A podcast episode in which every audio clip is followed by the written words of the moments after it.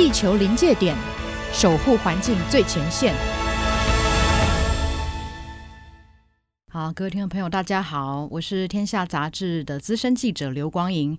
欢迎各位来到这次我们呃周年庆系列的特别的地球临界点的节目啊。那呃作为这次系列的节目呢，我们会访问三位呃环境英雄，就是在台湾非常认真哈、在帮呃我们的环境，然后找出商业模式又可以呃永续经营的呃三个不同的人。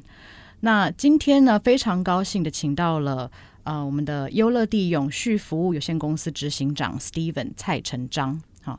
我看到他的时候，我就觉得呃非常的亲切哦，因为他就是没有一种架子，然后他跟我讲说他呃之前的这个 career 非常的有趣，他又有在旅行业，然后呃又有在饭店业，他曾经在呃亚都丽致饭店担任公关哈，还还开开玩笑说他是呃五星级饭店第一位男公关哈。这个有很多的故事，我们等下可能可以再说一下。但今天要讲的不是南公关的故事哦，呃，是优乐地永续服务公司。我们听到永续的时候，都会觉得好遥远哦，然后好像跟我们没有任何的关系。那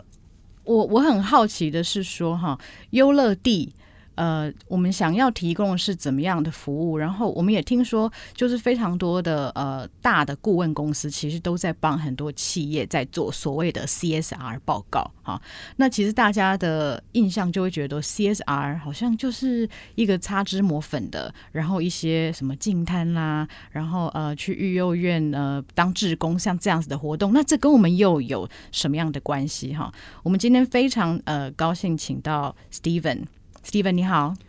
呃，欢迎各位听众朋友，大家早安，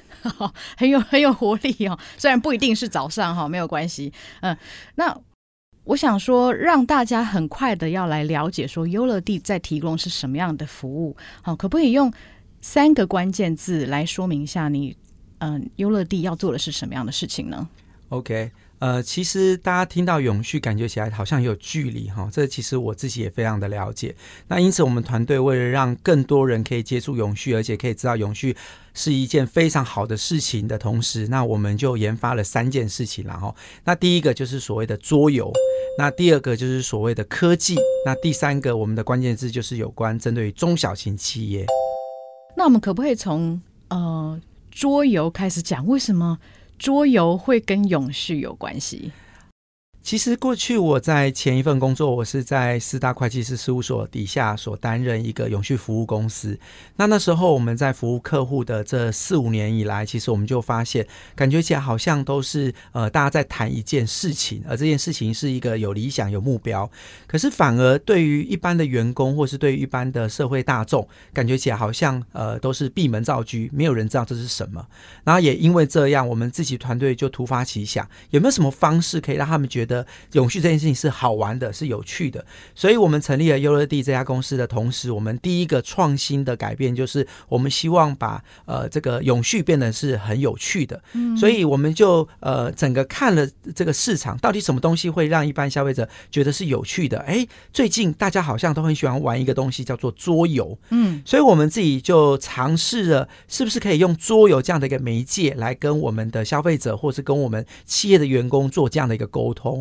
那因此，从这个去年我们研发了全台湾的呃三套桌游以来，其实获得非常大的回响。那也因为这样，其实比利时的呃工研院就是 FITO 这家呃组织呃，居然把欧洲最盛行的一套循环经济的商业模式桌游，把中国大陆跟台湾的市场全部授权给优乐地。其实对优地来讲，它就是一个非常非常大的一个这个好的一个价值，来把永续这件事情让让它变成是一个游戏化，让每一个人都可以实际的去参与，知道什么是永续。嗯。觉得很好奇哦，因为呃，永续不就是写一写报告书吗？然后去呃，就是进摊啊这些的。为什么永续这件事它必须要是好玩的？呃，原因是因为其实一呃，现在我们看到很多呃被政府规范要求出具 CSR 报告书的企业，呃，在这四五年以来，其实都会遇到同样的一个问题，就是我们今天在发展一件永续，感觉起来好像就是一个品牌活动，一个公关活动，对，那好像没有办法落地到它的商业行为，那这样子就会变成一个很现实的事情，就是在于呃，我们在推这件事情就无法永续。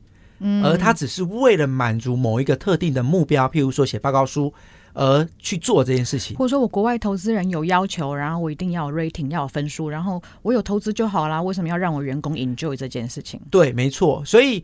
其实想一件事情，做一件事情，其实最大的困难点就在于同仁的投入跟参与。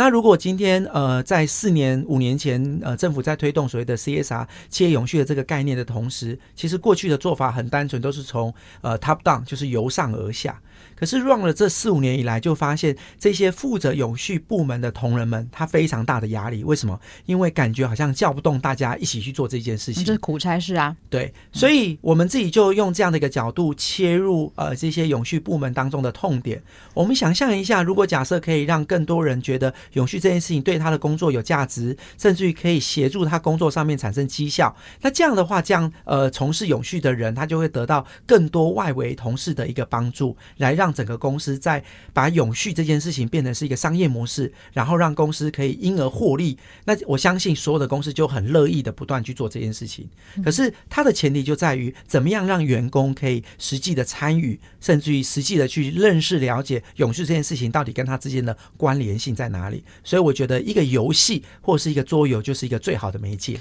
可不可以举一个最近的例子？就是你们用了桌游之后，然后呃，这个企业员工他本来从就是兴趣缺缺，然后变成说，哎，这好像跟我有关，然后变得很乐意的主动会做一些事。好，那我就举一个外商好了哈。其实各位都知道，其实台湾有很多的外商公司。那很多外商公司在台湾，其实它的角色定位大部分都是属于呃行销业务的一个。专案团队，那比较少是属于做决策的策略团队。那因为现在很多呃这家公司的这个高层就会要求散落在全球各地的这样的公司，呃，真的可以符合母公司的一个要求，包括对永续的这个认知或对永续的一些作为。所以也因为这个原因，所以 Global 就开始会要求呃。在地的母公呃子公司去做这些事情，可是这些子公司他过去所接受到的命令指令，大部分都是怎么样去制造，怎么样去销售，结果反而对于一般的消费者不太清楚，呃，或对员工不太清楚到底永续这件事情是什么的同时，他就会有一个压力，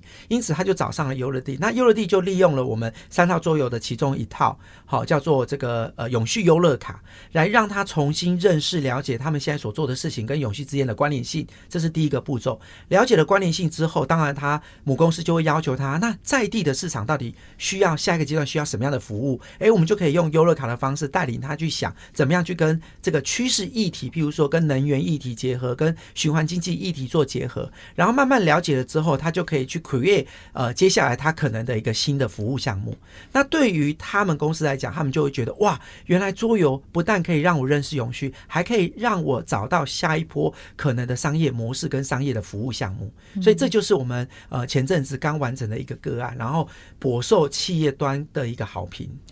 如果说回归到商业来讲哈，可能不能透过他的公司的名字，但是就他的 business model 来讲，永续这个价值，它怎么样让它可以有更多的商业的利益？好，举个例子来说好了哈，其实国内最知名的一家企业叫做台达电，那台达电当时它是一个传统的能源供应商。呃，就是所谓的这个这个呃电源供应转换的一个传统的产业，嗯、可是因为呃这个所谓的这个经营者他呃已经预测了五年十年后全球会发生一个能源危机，甚至于能源的成本会提高，所以他就跟一般产业跟一般同业不一样的是，他愿意投入相对相对的资金去做 R&D 研发，研发什么？研发让他最传统的所谓的能源供应转换器的节电效果跟转换效果变得更好。那也因为他投入了这样。的东西之后，呃，当面临到了所谓的节电或者是能源的成本提高的过程当中，它的东西就会变成是客户所需要的。那也因为它是本来是传统的一个制造厂商，结合了永续的这样的一个趋势跟议题，反而让它大幅度的反转。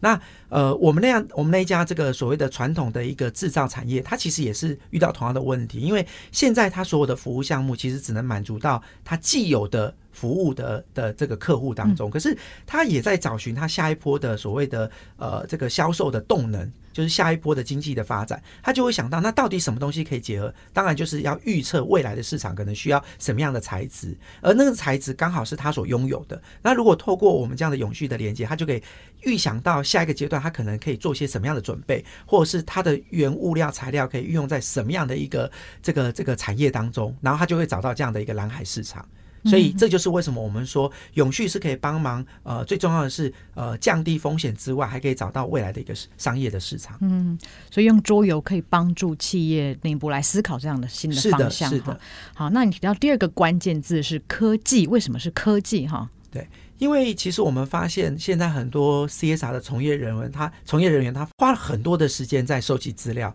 他也花了很多时间在做内外部的沟通。那内外部沟通当然不外乎就是利害关系人嘛，包括股东，包括他的消费者。可是我们自己就想想想象一下，原本你的工作楼顶已经那么重了，然后每一个永从事永续部门的人，他都是身兼数职，嗯，所以有没有办法可以透过一些比较有效的科技的工具来降低他的时间成本，或者是他的付出的这个这个这个机会成本？所以我们就呃研发了大概用这个所谓的 AR 的方式，嗯，好，就是我们呃最熟悉的宝可梦的概念，哦，然后透过呃一个手机的玩法，可以让他认识到。原来他周边环境当中有很多的材质物料，其实跟 SDG 永续联合国发展目标实际上指标是有关联性。所以说我拿我的手机，然后去拍，比如说我桌上的一个杯子，然后它就会告诉我什么东西。呃，其实基本上我们就可以利用这样的东西去转化为对消费者之间的沟通行为，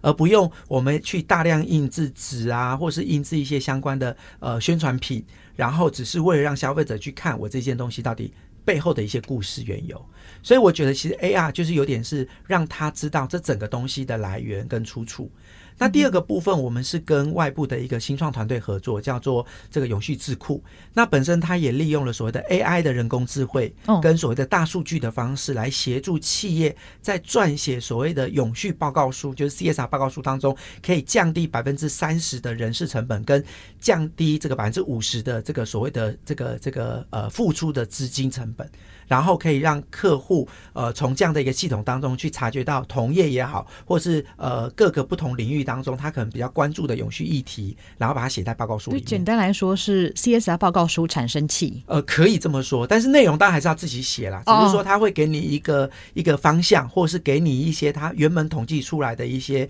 data 数据，然后你只要稍微做个改变填写，其实这份报告书就会出来了。哦，好，好像蛮好用的，应该把它找来用一下哈。我们写稿的时候也可以参考一下。对，那刚刚提到第三个关键字是中小企业，为什么是中小企业呢？其实我们那时候在服务，呃，过去我在前东家的时候，我们服务的几乎都是五十亿以上的这个所谓的上市贵公司。嗯嗯。那呃，突然之间有一天，我就突然看到了一篇报道，是进一步中小企业做报道，他就上面就指出说，其实台湾的两百人以下这样的一个规模的企业，占了全台湾的百分之九十七点七。哦，这是绝大多数哎。对，所以其实对我来说，我就突然之间我就醒了，我就发现到底。这些大型股呃大型企业上市柜企业本身，他们在做 CSR 的影响程度，跟这些中小型企业的影响程度，到底他们哪一个会是我最呃重要的可以沟通的一个对象？后来我才发现，呃，当大型企业在推动的过程当中，它还是会遇到一个叫做供应链管理，也就是说，它在做任何的产品的同时，它还是会去接触到这些中小型企业。可是重点是在于，目前国内的不管是大型顾问公司或者是第三方认证单位，他们很多都是针对于大型公司来做所谓的永续的服务，因为他们才有那个资源跟意愿来做啊。所以这就是为什么我刚刚要强调前面我们两个关键字叫做桌游。游跟所谓的科技。嗯，因为透过桌游跟科技是可以节省很多的所谓的有形成本跟无形成本。嗯，那结合了这有形成本、无形成本之后，中小型企业基本上它要做 ESG 或者是做 CSR 这一件事情，其实它就变得比较容易，而且切入角度也比较的快。不再像大型企业，好像我每个层面都要面面俱到。其实中小型企业，它只要针对它的核心价值，去针对于呃它自己可以做的事情，或者是很容易做到的事情，那透过我们外部的力量来协助它去找寻一些切入点，其实它不需要花太多的成本，它就可以做得很好的。嗯。可不可以举一个近期的例子？有没有什么，比如说像是制造业啊、中小企业，它必须要为什么它会需要呃来做永续这件事情？好，那最近我们就有一个委托案，这个委托案基本上它是一个所谓的运动休闲的一个器材的呃全全世界前三大的。那那时候他找上我们的时候，我们也很意外，以为是他们自己本身要做 CSR，因为以它的规模来讲，它本来就是被规范的。可后来我们呃交谈过后，我们才发现原来他。呃，愿意出一笔钱来请我们公司帮助他去 training 或者是培力他底下的二十家他自己遴选的二十家供应商，而这二十家供应商的规模，大概各位可以想象得到，都是呃某一个这个运动器材当中的某一个小零件。也就是说，它的规模其实事实上不大，但是它的技术在全世界来讲都是独一无二的，很厉害的，是隐形冠军。是的，是的。嗯、所以为什么它？这个品，这个所谓的这个制造商，他会愿意拿这一笔钱来请我们帮他们做这件事情，主要原因是因为，呃，原油到欧洲的 buyer 就是这些买家，因为欧洲现在对于不管是循环经济，或是这个所谓的资源再利用等等的这样的议题，其实非常非常的着重，所以他自然的就会要求台湾的这样的品牌商。呃，你今天在供货给我的同时，你可不可以告诉我，你底下的这些零件、零组件或是制造业本身有没有做到我们自己本身欧洲的一些规范？类似像什么规范？呃，譬如说，呃，他在运用一些零组件的过程当中，他不希望你去用原物料，他反而会希望你去用一些再生能源。呃，再再再生的一些 recycle 的材料，哦，所以就是不要用那个原生的物料，而是要用比如说回收的铁、回收的钢、回收的塑胶，像这这种。甚至于它会要求到你所使用的材料，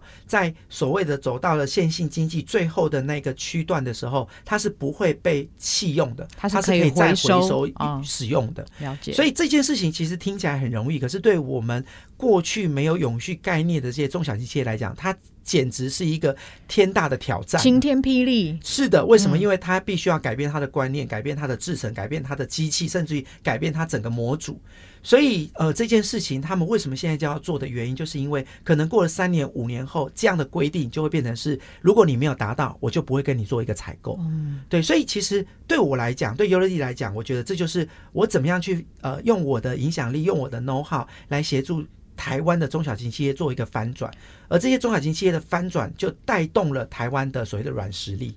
所以你们已经有跟那个呃零件厂开始接触了吗？应该挑战很大。呃，目前我们还在这个跟品牌商做细节的规划沟通当中。OK，好，我相信之后的挑战应该是非常多，但是也会有很多精彩的故事。还想要再问一下，就是说，嗯。就是优乐蒂在提供这样的永续服务哦，你们是怎么样去有这个 business model？嗯，你是就是带桌游的工作坊吗？还是说你们是撰写 CSR 报告，说你们的获利来源是什么？其实很多人都会呃，对我们公司来讲会觉得啊，中小型企业根本没什么赚头嘛。对。然后，而且桌游就不过是一个游戏嘛。事实上，我们自己在踏入这个领域的过程当中，我们有做了很多的试调。我就发现，其实我们现在有点是在呃协助企业、陪伴企业去做永续这件事情的角色。所以，过去可能顾问公司他们在提供所谓的永续服务的过程当中，他是在销售一个服务、销售一个商品。可是我们现在比较多的是在陪伴一家。企业，我举一个实际案例来说好了。我们去年完成了一个全台湾第一个永续旅行，呃，一个旅行社得到了一个 ISO 二零一二零一二一的呃永续专案呃活动管理的一个认证。这是一个国际的认证吗？是的，有这样子的认证哦。是的，对，这个国立国际认证其实源自于英国伦敦啦，哈。那整个故事背景我就就不。多做太多说明。可事实上，旅游呃，在这一次的疫情当中，各位应该感受到最深的就是观光休闲产业其实是很惨，非常的对辛苦。对，那这时候其实好家在这家旅行社在之前就做了这样的一个准备，让他在思考我们在旅程的过程当中很多的事项，他都必须要有永续的议题跟作为。好，那更贴近市场来讲的话，就是消费者在一个一天的活动或者是两天的旅游当中，他到底了不了解呃在地的文化、在地的经济，甚至于呃他在旅游的过程当中的体验，是不是回馈到他对于这个地球本身所付出的这些代价？那一个旅行社愿意做这件事情，基本上就是在带动消费者去认同，甚至于去了解旅游并不是呃做这个所谓的无谓的消费。反而是创造下一个这个这个旅游的契机，好，也因为这样，你你会发现现在包括菲律宾的长滩岛，为什么它要修滩？原因就是因为大量的游客去那个地方做大量的破坏，导致它的呃虽然。钱来的很快，可是相对的，他就要花更大的能量去重新去建构这个地方。哎、嗯，那为什么这家旅行社会想要做这件事情？其实过去来讲，我也问过他们这样同样的问题，我就发现，其实他们做的最重要的问题，也是因为他们的企业开始做对他们的要求。因为企业呃在做员工旅游的过程当中，已经不再像过去一样，就是吃吃喝喝。他也希望透过旅游的这样的一个层次，来提升这个企业员工对于在地文化也好，或者是这个所谓的。地方创生的一些团队，呃，有一些共同的感受，然后透过这样的感受回馈到企业在发展永续的这个议题当中，他可以有更深层的一个认识跟了解。哦，那同时也是比较俗气的，要问一下说，那这个旅行社得到这样认证之后，他提升它的呃售价，还是还是营收吗？其实它并没有，因为它本来就不是为了要提高它的售价，反而它让它自己本身的旅游的品质跟旅游的内容得到更多消费者的青睐，嗯，对，因为它可以降低很多旅游过程当中的风险，却可以提高呃旅游呃附加的价值。哦，对，所以其实它现在呃单价没有提高，可是找他的人会越来越多了。嗯，那那找他的人是不是有点不太一样？就是跟以前不太一样？呃，应该这么说，就是旅游每一个人都可以经营，可是他现在正在开发一个。呃，就像我们联合国永续发展目标当中的一个责任消费与投与生产，嗯，其实他就在诉求很认同这样理念的人来参与这样的一个活动，哦，所以他反而找到了呃，除了他原本市场之外的另外一块蓝海市场，就是呃一个比较新世代的消费者，是的，是的，像是这样子哈。那呃，其实这个故事也会在我们的周年庆刊哈与地球和好的这这个专辑里面也会有呃讲到这家旅行社的故事，那。呃，听完这个 Steven 分享之后，我想大家都可以知道说，其实永续不只是大企业要做的事情哦。现在中小企业哈，就连这个公司可能只有十几二十个人的，呃，你没有听过的名不见经传的隐形冠军，可能都要做，因为所有的供应商都会有这样的要求哦。如果说要永续成长的话，我们要来看的是怎么样对环境可以更永续，然后让地球可以更永续。那这都需要我们大家一起来做。我们今天非常感谢 Steven 来到我们节目，那也希望说你们可以永续经营下去。好，谢谢，谢谢 Steven，谢谢主持人，谢谢各位听众。好，那就欢迎大家下次继续再回到地球临界点的节目，我们下次再见，拜拜。